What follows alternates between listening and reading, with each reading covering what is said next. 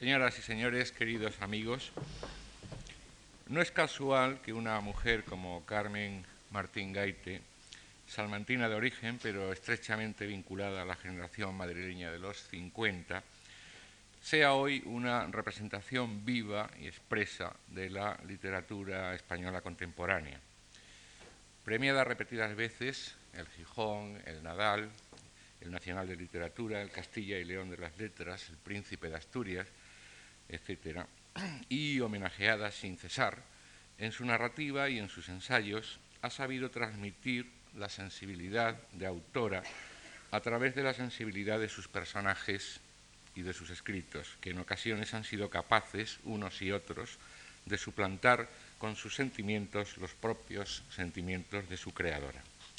Sus personajes femeninos, que parten de la realidad para superarla, justifica que a ella le haya traído en numerosas ocasiones hablar de la mujer, tanto de la mujer personaje de narraciones como de la mujer autora de narraciones, de la mujer escritora. Aparte de sus colaboraciones en nuestro boletín informativo o en nuestra revista crítica de libros Saber Leer, de haber escrito con una ayuda de esta fundación uno de sus libros más lúcidos, Usos amorosos de la posguerra española, continuación, podríamos decir, del delicioso ensayo Usos amorosos del 18 en España, Carmen Martín Gaite ha ocupado esta tribuna en numerosas ocasiones. En 1986, por ejemplo, habló del punto de vista femenino en la literatura española. Ahora, en este curso que hoy comienza, va a hablarnos de los dos aspectos a que antes me refería, de un personaje literario femenino, la Celia, cuyas andanzas acompañaron a tantas lectoras y también lectores hace ya algunos años, y de su creadora, Elena Fortún, y de sus amigas escritoras en la primera mitad del siglo XX español. La próxima emisión en televisión de una serie sobre Celia, en la que Carmen Martín Gaite ha colaborado como guionista con José Luis Borau, nos ha parecido a todos una excelente oportunidad para repasar, de la mano de la autora de Entrevisillos desde la ventana o Fragmentos de Interior, entre otros muchos libros y ensayos, todo un mundo de la cultura española, antaño muy popular y hoy creemos que excesivamente oculto. Deseo agradecer, en nombre de la Fundación Juan Mar, de nuevo a Carmen Martín Gaite su nueva colaboración en nuestras actividades culturales y a todos ustedes que nos acompañen hoy con Carmen. Muchas gracias.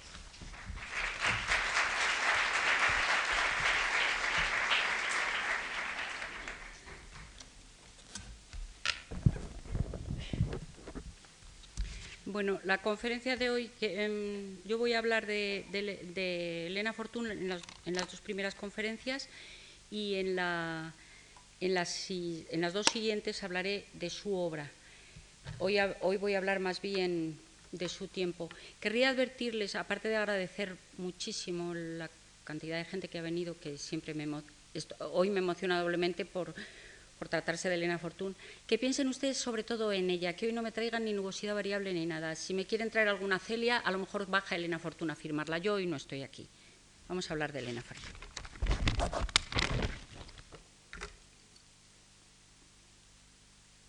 Muchos de los niños españoles nacidos antes de la guerra civil, que crecimos acompañados por Celia y su hermano Cuchifritín, al ver años más tarde que también nuestros hijos disfrutaban con el relato de sus andanzas, nos quedábamos en blanco si se les ocurría preguntarnos quién fue o dónde estaba ahora esa Elena Fortún que escribió unos cuentos tan preciosos. Yo también se lo había preguntado a mi padre al principio de los años 40, cuando empezaron a dejarse de publicar en la editorial Aguilar títulos de la serie. ¿Qué había pasado?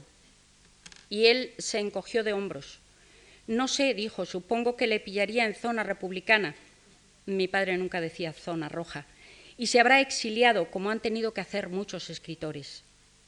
Así era, en efecto, según supe hace relativamente poco, cuando Elena Fortún, que me había hecho pasar ratos tan deliciosos en la infancia, ya se había muerto. La guerra civil que quebró el hilo de tantas historias, había marcado a fuego la de esta señora e interrumpido como consecuencia las que nos contaba sobre Celia y su hermano.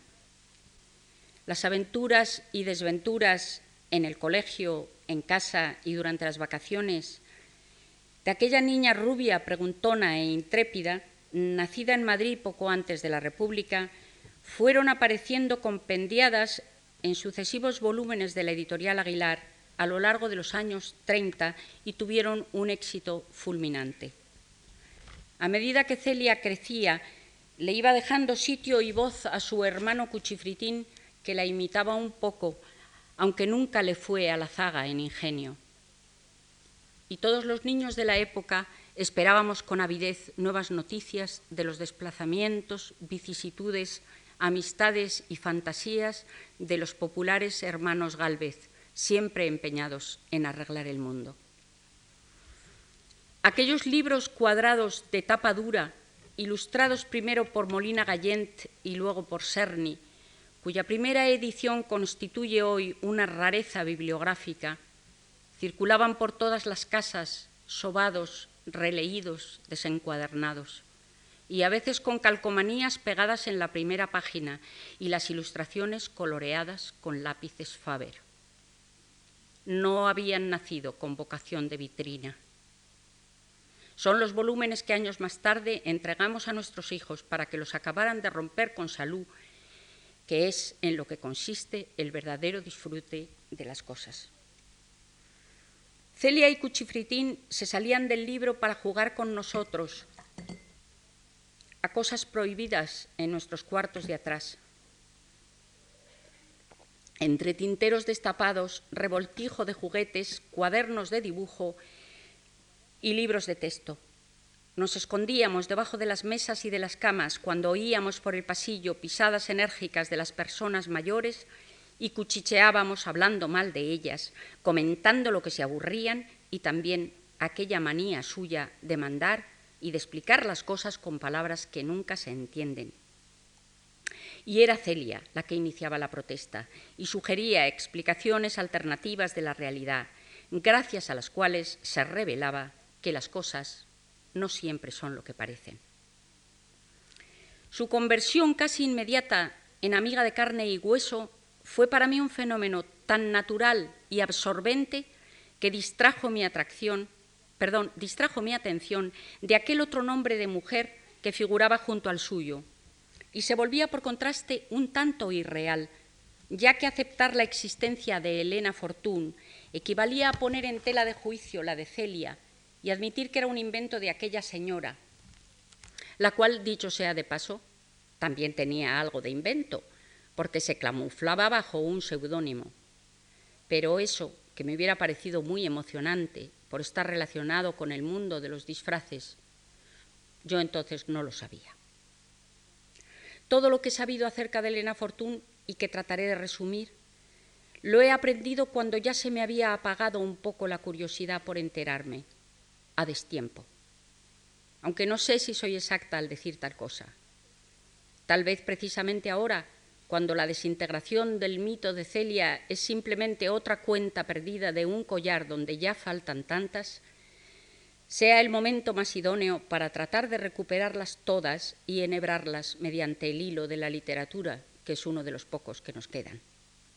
A la niña que yo fui no le importaba nada de Elena Fortún pero a la mujer que soy ahora, nada puede gustarle tanto como seguirle el rastro a aquella escritora que sin duda llevaba una niña dentro y me la regaló para que jugara con ella. Mis investigaciones sobre Elena Fortún se iniciaron a principios de 1987 con motivo de una conferencia que me invitaron a dar en la Biblioteca Nacional.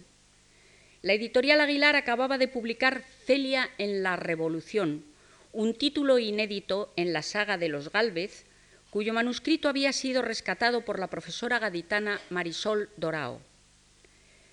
Por entonces supe que Elena Fortún se llamaba en realidad Encarna Aragoneses, que había estado casada con un militar que renegaba un poco de serlo y llevaba en cambio metido en la sangre el veneno del teatro, que vivían en un pisito por Chamartín, y que al estallar la guerra el matrimonio se vio obligado a buscar asilo en la Argentina, porque la filiación republicana de él hacía peligrosa su estancia en España. Salieron ligeros de equipaje hacia un exilio del que imaginaron, como tantos conocidos y amigos suyos, que volverían enseguida. La escritora argentina Inés Field, que los conoció pocos días después de su llegada a Buenos Aires, nos ha dejado el siguiente relato elaborado a partir de narraciones orales de su amiga. Habían huido por distintos caminos, él a pie, por la frontera con Francia, ella a bordo de un barco viejo que zarpó lleno de refugiados desde algún lugar próximo a Valencia, en dirección a algún lugar próximo a Marsella. El barco naufragó, pero no se hundió. Quedó a la deriva, tan escorado que hacía imposible mantenerse en pie. Los náufragos, que no rodaron hasta el mar y la muerte, debieron permanecer tirados en el suelo día y noche y moverse deslizando el cuerpo así, horizontal.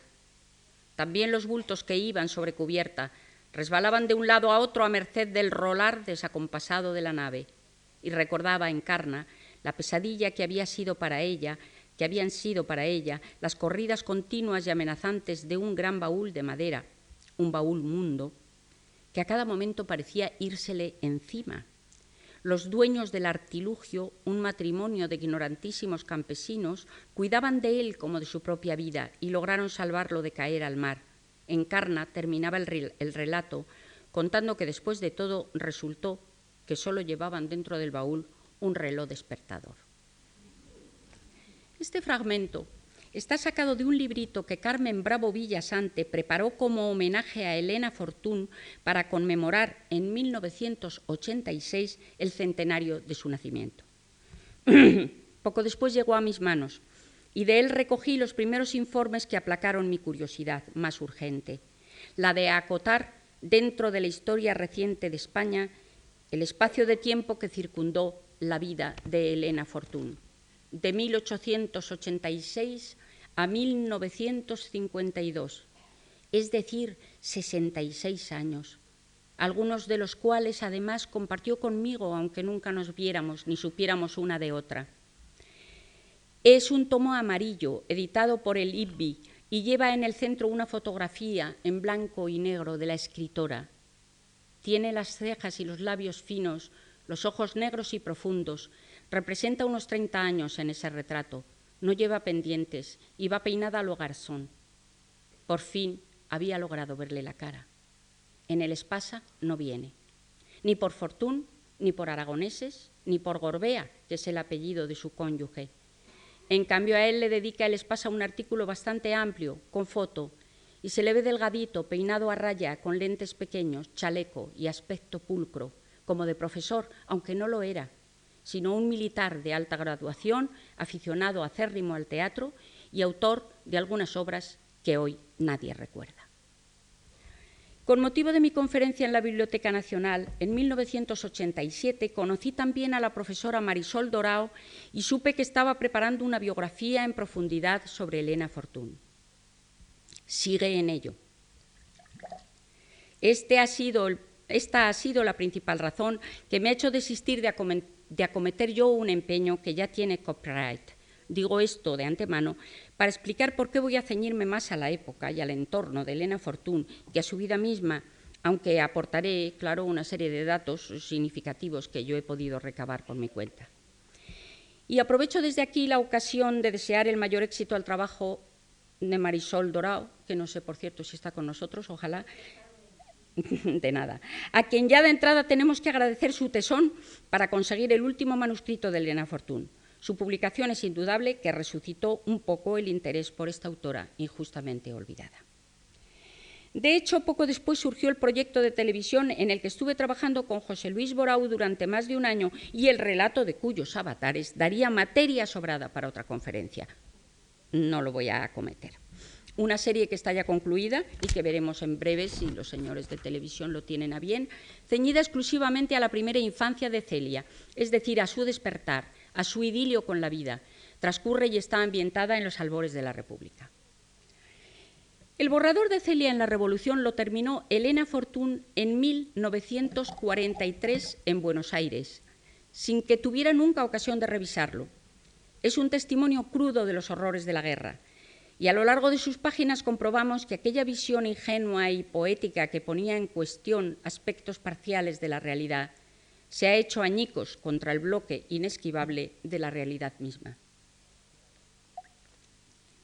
No parece caber duda de que se plasman recuerdos y vivencias personales, ni de que el momento de la aparición del libro, pasados 12 años de la muerte de Franco, era idóneo para favorecer la buena acogida de un texto impublicable cuando fue escrito. Cinco años después de haber acabado de redactarlo, su propia autora lo consideraba peligroso. Está finalizando el año 1948. A Elena Fortún se le ha agudizado de forma insoportable la nostalgia de su patria y el deseo de tomar contacto con los viejos amigos. Ha vuelto a España en viaje de inspección, ella sola, a ver qué ha sido de la casa de Chamartín y cómo anda el mercado editorial, con vistas a una posible instalación definitiva en Madrid, y le escribe a su amiga Inés Field. Es preciso que Eusebio, Eusebio es el marido, embale y me mande todos mis libros y papeles, pero necesito que le ayudes un poco tú y que apartes de lo que ha de mandarme el paquete de Celia en la Revolución, que está en borrador y no debe venir. Es posible también que haya algunos libros que no deje pasar la censura. Es fácil conocerlos, todos en los que se trata de la religión sin el debido respeto o que tengan asuntos escabrosos. Año 48. En el manuscrito aludido no se tratan asuntos escabrosos, simplemente lo que se nos transmite es una crónica angustiosa y verídica de la que Celia, como ojo crítico, está totalmente excluida. Aquellas dos corrientes de opinión apenas esbozadas en libros anteriores y que daban lugar a discusiones raras, a un malentendimiento de unos parientes con otros, ahora se han desbordado. Elena Fortún saca nuevamente a relucir al abuelo de Celia, que enseguida será fusilado por, las tropas del, vamos, por, por, el bando llamado Nacional, mientras que el primo Gerardo caerá bajo las balas del bando contrario. Y arracimados alrededor de Celia, huérfana de madre y que está empezando a hacerse mujer, con el perenne rumor de fondo de los bombardeos, fusilamientos y casas desplomadas, se mueven a manera de fantoches de un guiñol las hermanitas pequeñas, la criada Valeriana, la reaccionaria tía Julia y el propio padre de Celia, el señor Gálvez, herido en un hospital militar de Madrid y al que ella, de 16 años, va a llevar ropa y comida esquivando peligros.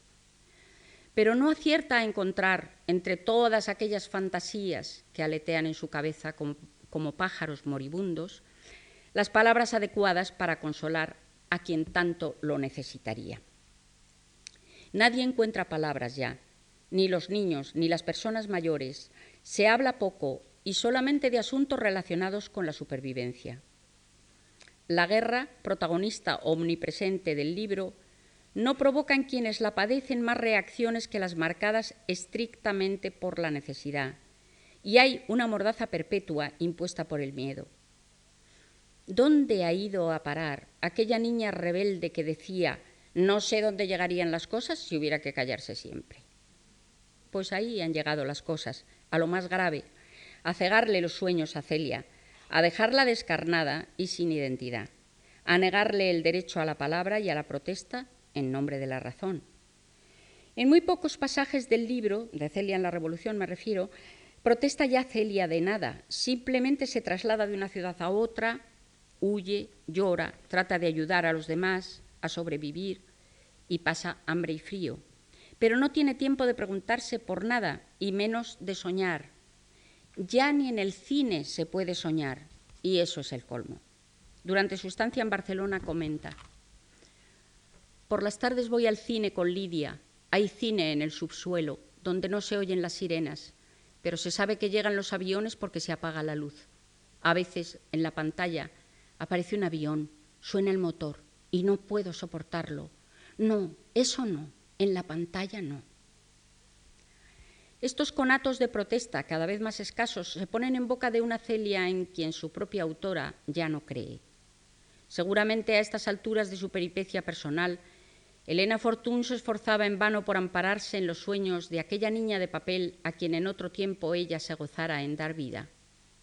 La guerra ha matado a la Celia que nosotros conocíamos, o mejor dicho, su autora, que antes se escondía celosamente tras ella, ahora la ha suplantado para hablar de sus propias heridas, para contar lo suyo. De este libro, pues, quedan excluidos todos los lujos de la imaginación, el humor y la utopía, barquillas abocadas a naufragar en el derrumbamiento general de una España en crisis, testimonio inapreciable, pero que a mi manera de entender nada o muy poco tiene que ver con la saga de los Gálvez, de las que eh, hablaré luego en los próximos días. Al hilo de su propia odisea, Elena Fortún necesitó desahogarse escribiendo este manuscrito, eso es evidente, aunque fuera a expensas de la destrucción definitiva del mito de Celia. Eh, tal vez necesitaba sacrificar a Celia para sobrevivir ella como testigo inevitable del desplome de sus más preciados ideales. Su vida no había sido muy feliz, pero le quedaba aún el trago más amargo. Poco después de la carta antes citada, donde le encargaba a Inés Fiel de la revisión de sus papeles, le escribe otra muy animosa contándole que se ha matriculado en aula nueva para seguir el curso que está dando Ortega y Gasset sobre Arnold Toynbee, Ortega, exiliado voluntario durante nueve años, había regresado a España en 1945, como sabemos, y muchos nostálgicos de los años 20 ponían en su palabra esperanzas de resurrección después de tanto fracaso, oscuridad y ruina. Este espejismo, típico de todo exiliado, de creer apresar nuevamente el tiempo irrecuperable, debió resplandecer con guiños efímeros ante los ojos de aquella mujer cansada de 62 años tenía entonces, que había sobrevivido durante una década en tierra extranjera a base de colaboraciones periodísticas mal pagadas y añorando siempre a Celia, mientras convivía con un hombre envejecido, encerrado en sí mismo y sumido además en una profunda depresión. La carta en que encarna hace a Inés Field un resumen entusiasta de la primera clase de Ortega y Gasset a la que ha asistido es su canto del cisne. Lleva fecha del 15 de diciembre de 1948 Dos días más tarde, el 17, Eusebio Gorbea abrió la llave del gas en su apartamento de Buenos Aires y apareció muerto. Había aprovechado la ausencia de su mujer para llevar a cabo un intento que venía rondándole desde hacía bastante tiempo. La noticia le llegó a ella cuando se alojaba en casa de la familia Baeza Martos, a la espera de que los actuales inquilinos desalojaran su casita de Chamartín y del resultado de ciertos tratos con la editorial Aguilar para decidir la instalación definitiva en España. A partir del suicidio de Eusebio Gorbea, los ánimos y la salud de su mujer se resintieron fatalmente. No siempre habían estado entrañablemente unidos, ni mucho menos, pero tal vez en el insoportable fracaso de las ilusiones de él, cuyo reconocimiento le había empujado a la muerte, percibía ella resonancias demasiado dolorosas dice de sí misma que está como desasida, como soñando entre el cielo y el mar, que tiene miedo, que no quiere pensar y que es peor, que cada vez que se acuerda de lo que ha pasado es como si volviera a ocurrir. Gorbea, como Celia, siempre había querido ser otro distinto del que fue, de ahí su afición desmedida al teatro. Entre bambalinas y encargado de papeles secundarios había consumido lo mejor de su vida, recordarlo luego a palo seco, repasar una vez y otra aquellas escenas representadas lejos de los amigos que en los años dorados le devolvían su imagen con aureola, era como repetir una función aburridísima ante una sala completamente vacía. No había sido capaz de esperar a que cayera el telón. Lo corrió él. Luis Gorbea Aragoneses, el único hijo del matrimonio, que por cierto años más tarde se suicidó también, estaba casado y vivía con su mujer en los Estados Unidos. No tenían hijos. Trató de convencer a su madre por todos los medios para que se fuera a vivir con ellos, que le parecía lo más natural. Pero ella no sabía qué decidir. Todo se le antojaba igualmente opaco y equivocado. Tras diferentes desplazamientos y proyectos inconclusos que dan fe de su desilusión, incertidumbre y falta de estímulo, murió en Madrid el 8 de mayo de 1952. Yo vivía en Madrid desde hacía tres años. No recuerdo haber leído nada en los periódicos y no tengo ganas de ponerme a buscarlo ahora.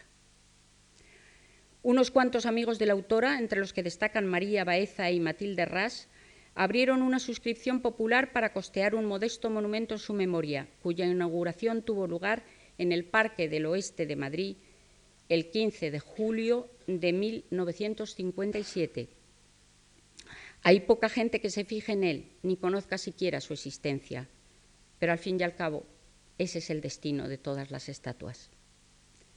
El rostro de la escritora esculpida en un bloque de piedra se ve flanqueado por las figuras de un niño y una niña que la miran. Son Celia y Cuchifritín, mis amigos de la infancia. Elena Fortún, cuyo verdadero nombre era Encarnación Aragoneses Urquijo, nació en Madrid el 17 de noviembre de 1886, de madre vasca y padre oriundo de Segovia. En esta vieja ciudad castellana situaría años más tarde la residencia del abuelo materno de Celia en dos de los títulos más logrados de la serie, Cuchifritín en casa de su abuelo y Celia Madrecita, que aportan el contraste del mundo provinciano frente al de la capital en los albores de la guerra civil. Encarna, que no tuvo hermanos, conservó toda la vida una encendida nostalgia por la tierra de sus abuelos paternos dedicados a la agricultura y habría querido ser enterrada en Ortigosa del Monte, un pueblo cercano a Segovia, donde veraneaba de niña. Tras la muerte del marido, escribe a su amiga Inés Field desde este pueblo segoviano, le habla de las cigüeñas, del tañido de las campanas, del aire puro de la sierra y de, que lo, y de, que la, perdón, y de lo que la quiere la gente allí. Dice que ese es su sitio, donde tiene que quedarse, y que allí le gustaría también traer el cadáver de Eusebio, porque también él adoraba Segovia. Posiblemente de sus veraneos de adolescencia en Ortigosa arranque el noviazgo con Eusebio Gorbea, cinco años mayor que ella. Fernando Baeza cree recordar que eran parientes. Se casaron en 1906, cuando ella tenía 20 años. Eusebio Gorbea, militar de carrera, llegó a alcanzar en los años 30 la graduación de comandante de infantería durante la campaña de África, a la que asistió con el grado de teniente, fue herido en la famosa catástrofe del Barranco del Lobo el 27 de julio de 1909. Pero su verdadera vocación no eran las armas, sino las letras, que cultivó constantemente, sobre todo en su modalidad teatral. A excepción de unas crónicas sobre la guerra de África publicadas en el Liberal, nunca se ocupó de temas militares. Es más, en el grupo madrileño de artistas, escritores y gente de teatro en el que se movía por los años 20, como el pez en el agua, muchos lo consideraban como militar retirado, extremo que aún sin ser verdad parece ser que él no se molestaba en desmentir.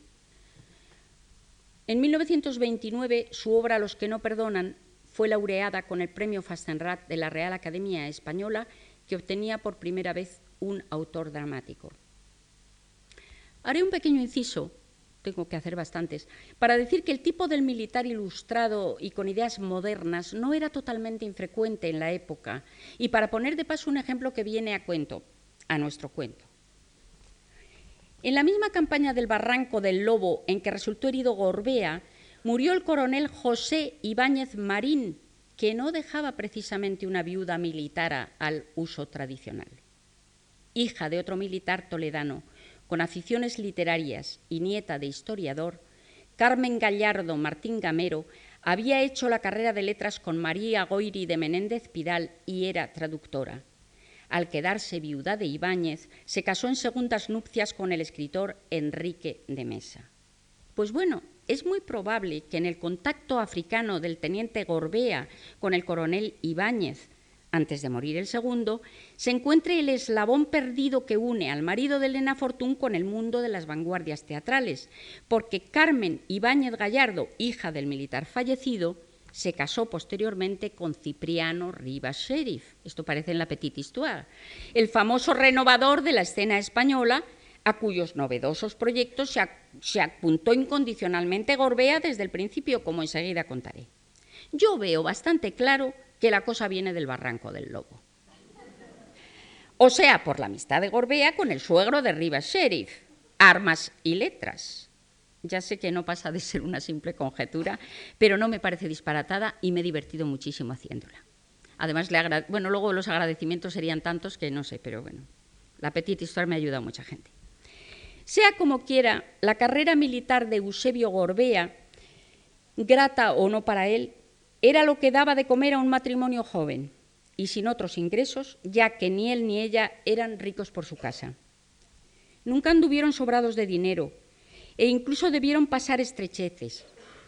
Esto, añadido a los continuos desplazamientos a que se vieron obligados los primeros años, los debió acostumbrar a un cierto nomadismo que cada cual viviría a su manera, y que si bien por una parte pudo fomentar afinidades, el tiempo demostraría que no cimentó demasiado la unión.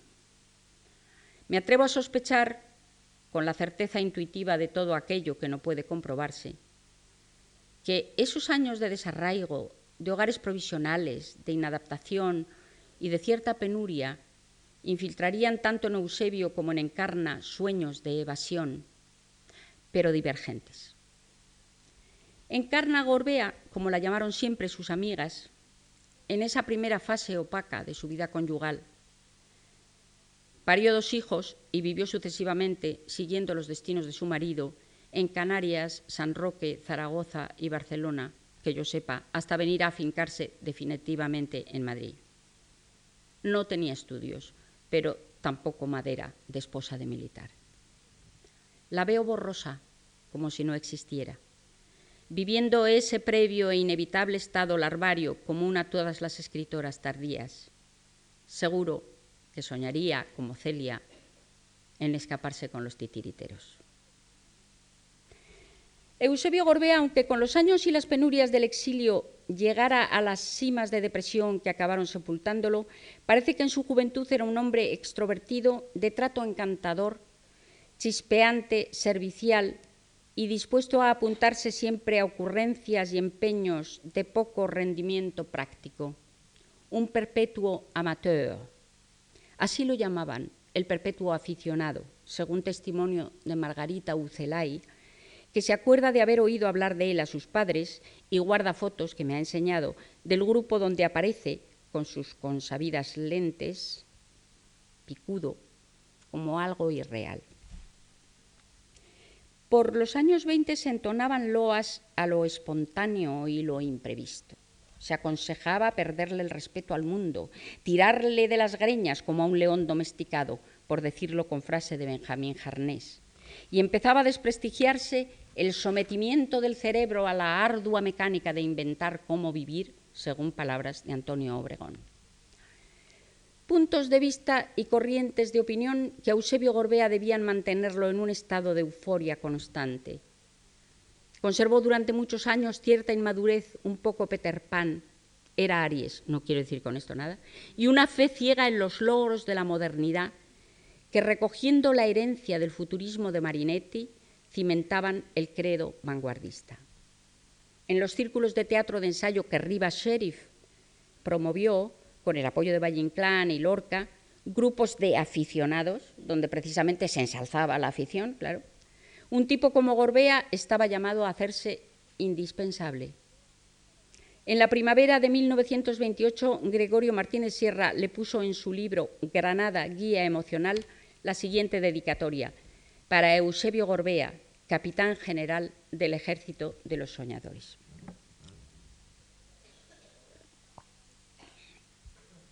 El primer batacazo grave contra la realidad lo habían sufrido tanto él como su mujer en 1920, con la muerte de su segundo hijo de 10 años, a quien apodaban Bolín.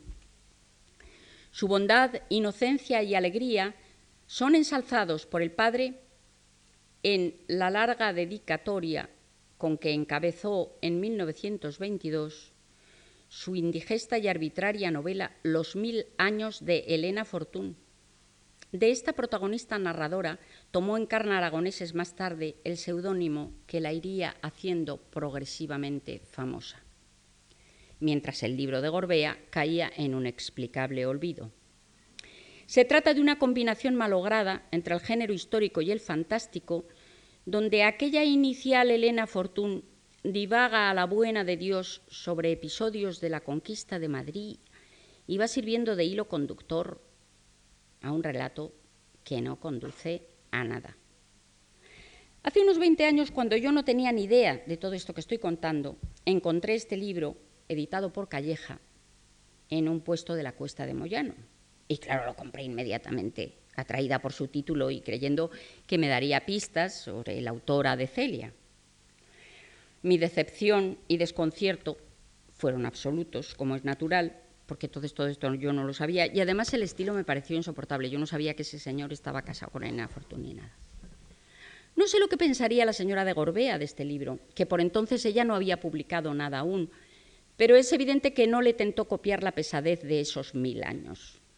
Se limitó con muy buen acuerdo a retener el nombre de aquella criatura de ficción para hacerlo suyo más tarde. Si lo hizo como homenaje al talento literario de su marido, estaba lejos de imaginar que era ella, al tomar semejante préstamo, quien lo ponía a rentar y le daba realce. Pero es difícil saber lo que pensaba ni la señora de Gorbea ni ninguna otra casada de entonces acerca de sus respectivos maridos. La ambivalencia entre las ansias de independencia, perdón, la ambivalencia entre sus ansias de independencia y la necesidad o, el prurito de vivir a su sombra daba lugar a ciertas contradicciones matrimoniales que analizaremos mejor en, en la próxima conferencia. En todo caso, conviene adelantar que aún después de haber empezado a publicar con éxito las historias de Celia y Cuchifritín, para Encarna Aragoneses el intelectual siguió siendo siempre su marido y se plegó aparentemente de buen grado a esta distribución de papeles. Decía que lo suyo era como pintar abanicos, ya he insinuado antes que Eusebio Gorbea no se limitó a escribir novelas y comedias. Su afición apasionada al teatro, en lo que esta modalidad literaria tiene de aventura, le llevó a secundar con total desinterés proyectos tan renovadores como los del Mirlo Blanco o El Caracol, feliz de que le permitieran participar en tan emocionantes inventos. Además de darse a conocer como autor teatral, su ilusión era pisar las tablas y ayudar a montar un espectáculo. Lo ansiaban muchos. Era una época en que el teatro era mm, un veneno. Ahora, después de hablar un poco, ya con más detalle, de este veneno del teatro, eh, que en los años 20 drogaba a todos los seres cercanos a Elena Fortún y que además nos servirá mucho de referencia cuando vayamos a analizar su obra. En 1917, desarraigada de su patria por la Revolución, la compañía de los bailes rusos de Diaghilev desplegaba ante el público de Madrid el hechizo de una escenografía diferente. El éxito conseguido en París por aquel espectáculo ponía al rojo vivo la polémica sobre la renovación del teatro, basada en estilizar los decorados y conceder mayor protagonismo a la dirección escénica.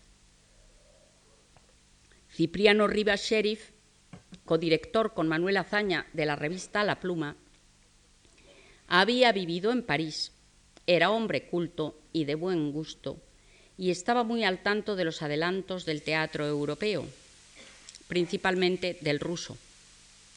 Julio Caro Baroja dice de él en su libro Los Baroja. Había sido muy precoz, puesto que a los 16 años, en 1907, había empezado a escribir.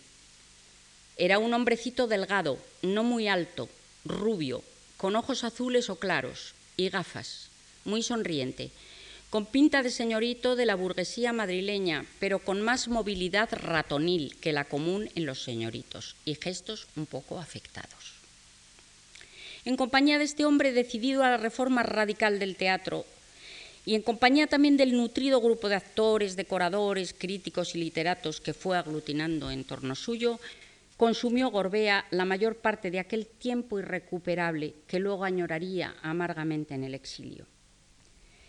El primer intento experimental de Rivas Sheriff nació en junio de 1920 y se llamó Teatro de la Escuela Nueva.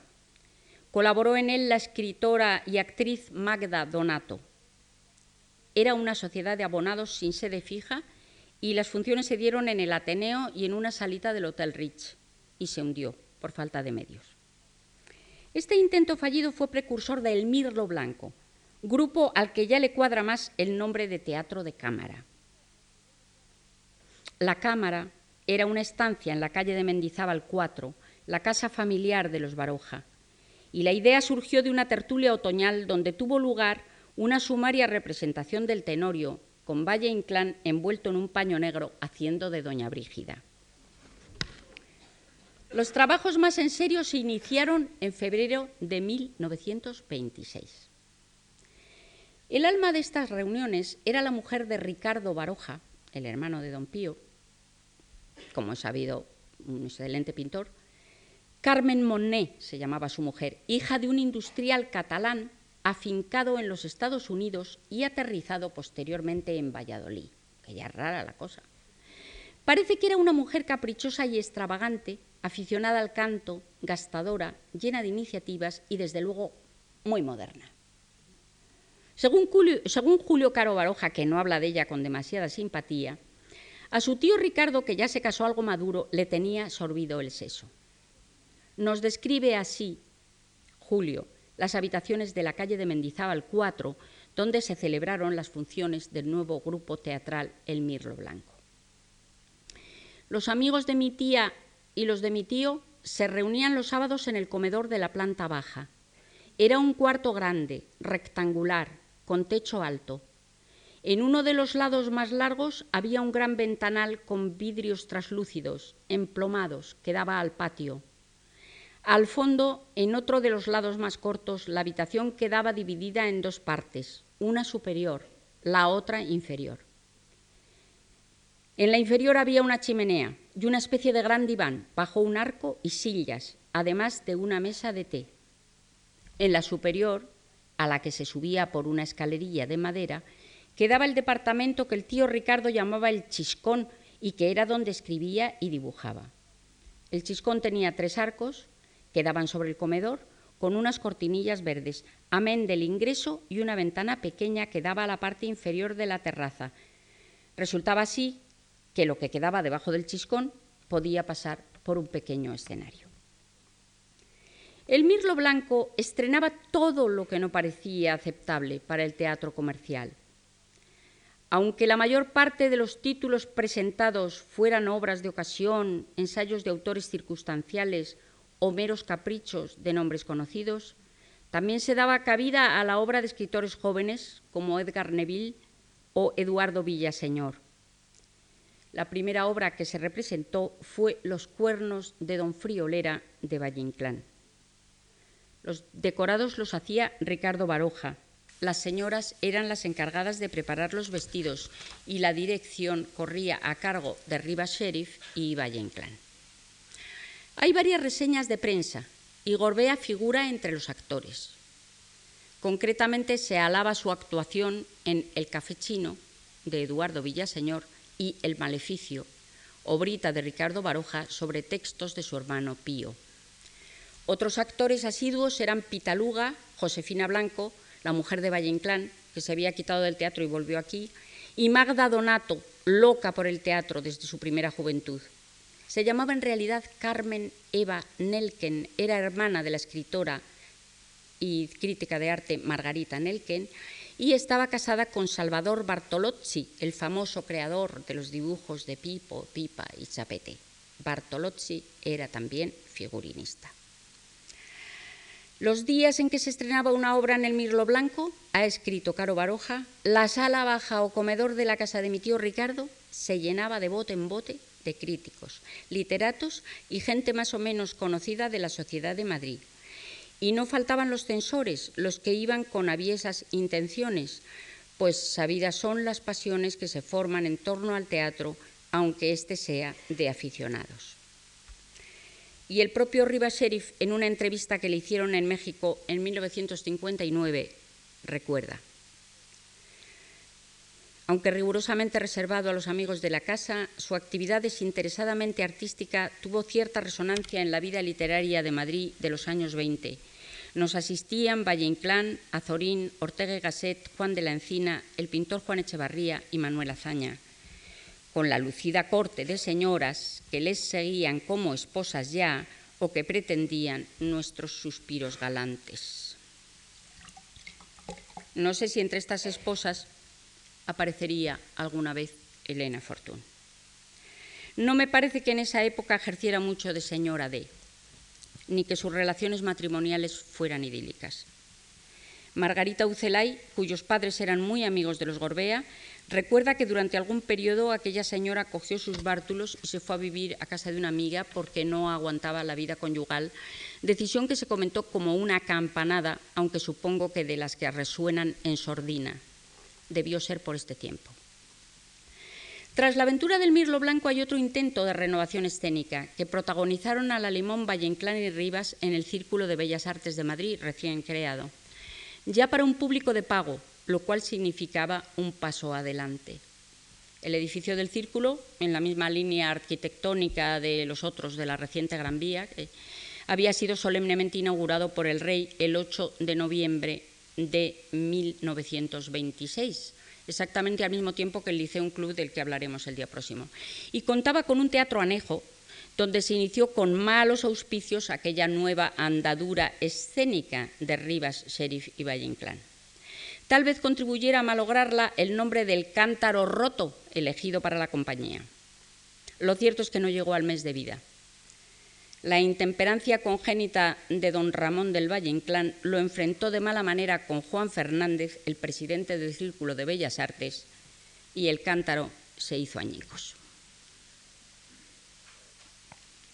el último intento de Rivas Sheriff, con vistas a consolidar un teatro experimental, se llamaba El Caracol y tuvo un epílogo aún más violento que el cántaro roto, porque en él influyeron motivos políticos, aunque con ribetes de esperpento. Y me voy a detener en esto porque es una rúbrica adecuada para nuestra historia. En el estallido final del Caracol, el protagonista estelar fue Eusebio Gorbea, que con aquella anécdota tragicómica clausuró sus actuaciones teatrales, o al menos que yo sepa. En el Caracol, cuyas actividades se inician a finales de 1928, nos encontramos otra vez agrupados a los mismos elementos de sus proyectos anteriores, aunque con nuevas incorporaciones. Por ejemplo, la de José Jiménez Rosado, casi adolescente, y las de los niños, dos niños hermanos, Luis y Pastora Peña, que luego serían muy conocidos en el cine español. Eusebio Gorbea, por supuesto, continúa en el elenco. Incluso se llegó además a representar una obra suya. Habían conseguido esta vez, cuenta Margarita Ucelay en el libro que ha hecho sobre eh, el amor de Don Perimplín y Belisa en su jardín, que cuenta todas estas cosas que voy a contar bien en ese libro. Habían conseguido esta vez, cuenta Margarita Ucelay, un, local independiente, un amplio sótano bien situado, cerca de la Puerta del Sol, en la calle Mayor 8, calculo que es donde está el Cineplayer después, al que llamarían Sala Rex. Espartanamente acondicionado, contaba con un pequeño escenario, algo más que una tarima, encuadrado entre cortinas. Pero si el local era austero, las intenciones del caracol eran muy loables. Se proponía llevar a escena obras no apropiadas para el teatro comercial o de autores noveles no consagrados o traducciones del extranjero. Y su principal objetivo era crear un público nuevo que supiese apreciar el buen teatro con todas sus posibles innovaciones. Tales innovaciones, impulsadas por un Rivas Sheriff envalentonado y eufórico, llegaron enseguida demasiado lejos. La apertura de la sala Rex el 24 de noviembre de 1928 había tenido amplia repercusión en la prensa. El 5 de enero de 1929 se estrenaba un texto original del propio Rivas Sheriff, Un sueño de la razón, que marcó el futuro de aquella compañía a causa del eco con matices de estupor y escándalo que su puesta en escena despertó. No olvidemos que estamos en plena dictadura de Primo de Rivera. Y un sueño de la razón trataba con toda crudeza ni más ni menos que un caso de lesbianismo. Había colado la cosa porque se representó un solo día, pero era pasarse de la raya y tenía algo de reto las antenas de la censura estaban preparadas para la siguiente representación. Se trataba esta siguiente representación del amor de don Perlimplín con Belisa en su jardín, de Federico García Lorca. Magda Donato hacía el papel de Belisa y Eusebio Gorbea el de don Perlimplín. El estreno estaba programado para el día 6 de febrero y durante los ensayos cundía el nerviosismo porque se había despertado cierta expectación. La coincidencia de esa fecha con la muerte inesperada de doña María Cristina, madre del rey, dio pie al cierre definitivo y tajante del local, donde desde primera hora continuaban los ensayos a puerta cerrada, desobedeciendo la prescripción de luto nacional que se había hecho pública. Pero el cierre sin contemplaciones de la sala Rex tenía otros motivos subterráneos de más fuste, a los que el pretexto de la regia muerte vino como anillo al dedo.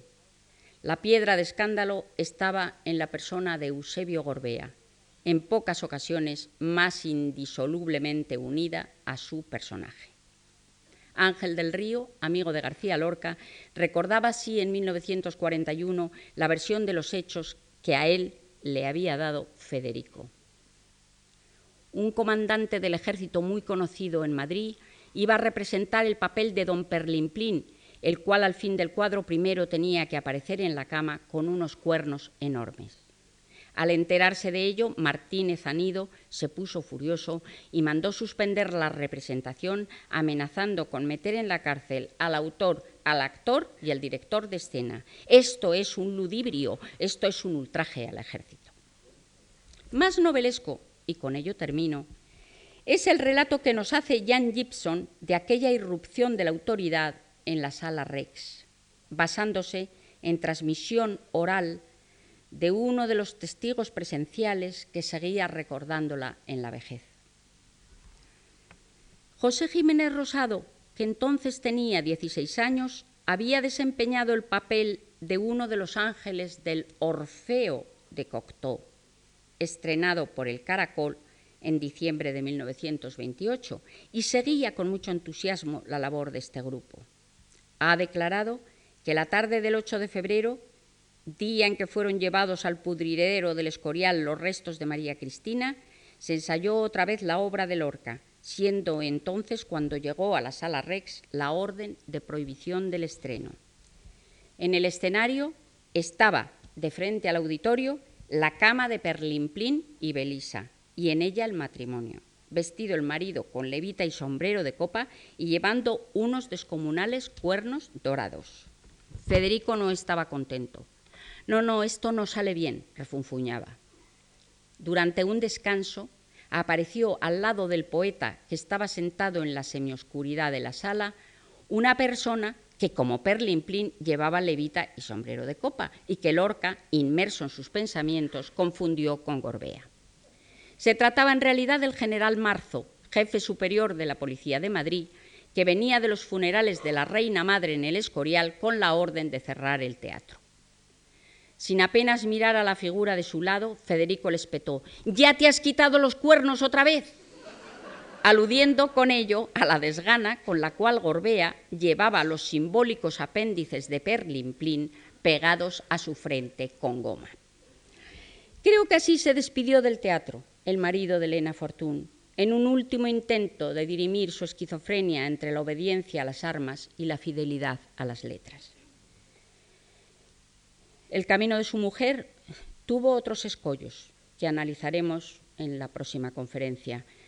Aun cuando Eusebio orientara sin duda sus aficiones literarias, puesto que ella no tenía estudios, y pueda verse en su pasión por los diálogos la huella de su convivencia con un enamorado del teatro, la incorporación de encarna aragoneses al mundo de las letras, responde a un proceso de incubación lento y soterrado, de donde no está ausente la casualidad. Ni fue una escritora precoz, ni el espaldarazo para decidirse a serlo se lo dio precisamente su marido. El jueves conoceremos a quienes, a quienes habían de espolear su vocación de forma más directa y entusiasta. Buenas tardes y muchas gracias.